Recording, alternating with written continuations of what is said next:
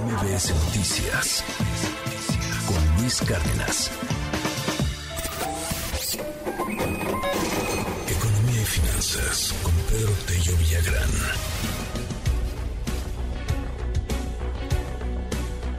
Pedro Tello, te mando un gran abrazo como todos los días, un gustazo saludarte. Oye, a ver, se, nota padre la noticia, pero quiero preguntarte qué tan padre es y es solamente por un momento.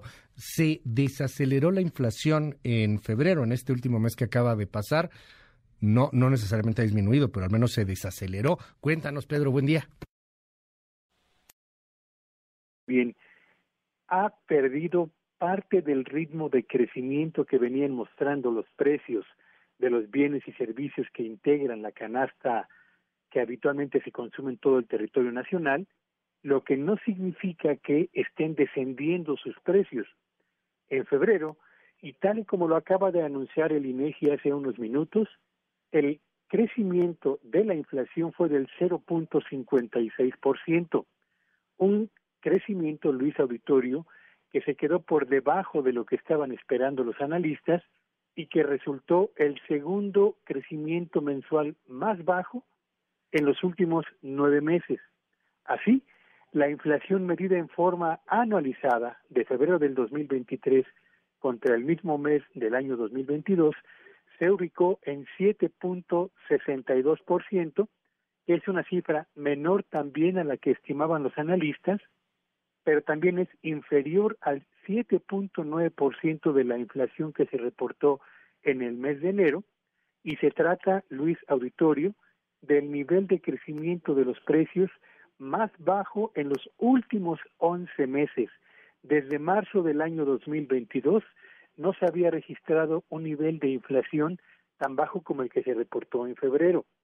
Ahora bien, esto significa que estamos frente al inicio del proceso de aterrizaje de los precios, ojalá y sea el caso, pero el camino será largo y no estará exento de eventuales turbulencias. Por lo pronto, es importante señalar tres cosas, Luis. No solamente estamos frente a una inflación que, medida en forma mensual o en forma anual, resulta menor a la de los meses inmediatos anteriores y por debajo de las estimaciones de los analistas, sino que además se ubicó en un nivel que ciertamente sorprende porque en febrero el precio del huevo aumentó solamente el precio del huevo 9%. El precio del kilo de pollo se incrementó casi 4%, lo mismo que el precio del gas LP, tres productos o dos productos y un servicio que son consumidos por la mayor parte de los hogares mexicanos. Agregue usted el hecho de que también en el segundo mes de este 2023 se incrementó el precio del plátano en 11% y también lo hizo la leche pasteurizada y la leche natural en más de 1%. Así que estamos frente a una noticia que sin duda alguna es bastante interesante por lo que representa en cuanto a la desaceleración del ritmo de avance de los precios.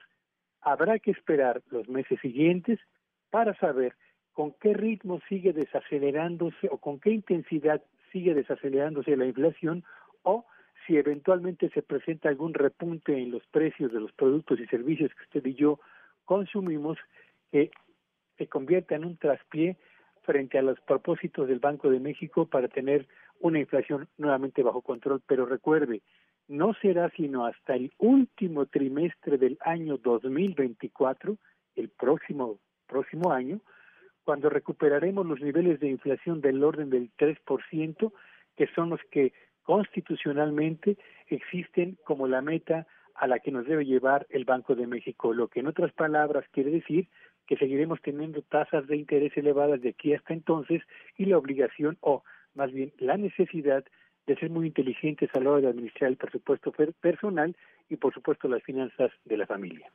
Muchísimas gracias Pedro. Eh, preguntan mucho, ¿bajará? En algún momento veremos que baja la inflación, o sea, está desacelerada, pero ¿bajará? Es posible en este año? Yo creo que eh, lo que vamos a ver, Luis, es difícilmente los precios van a descender a los niveles que tenían en hace hace un año, en febrero del año 2022.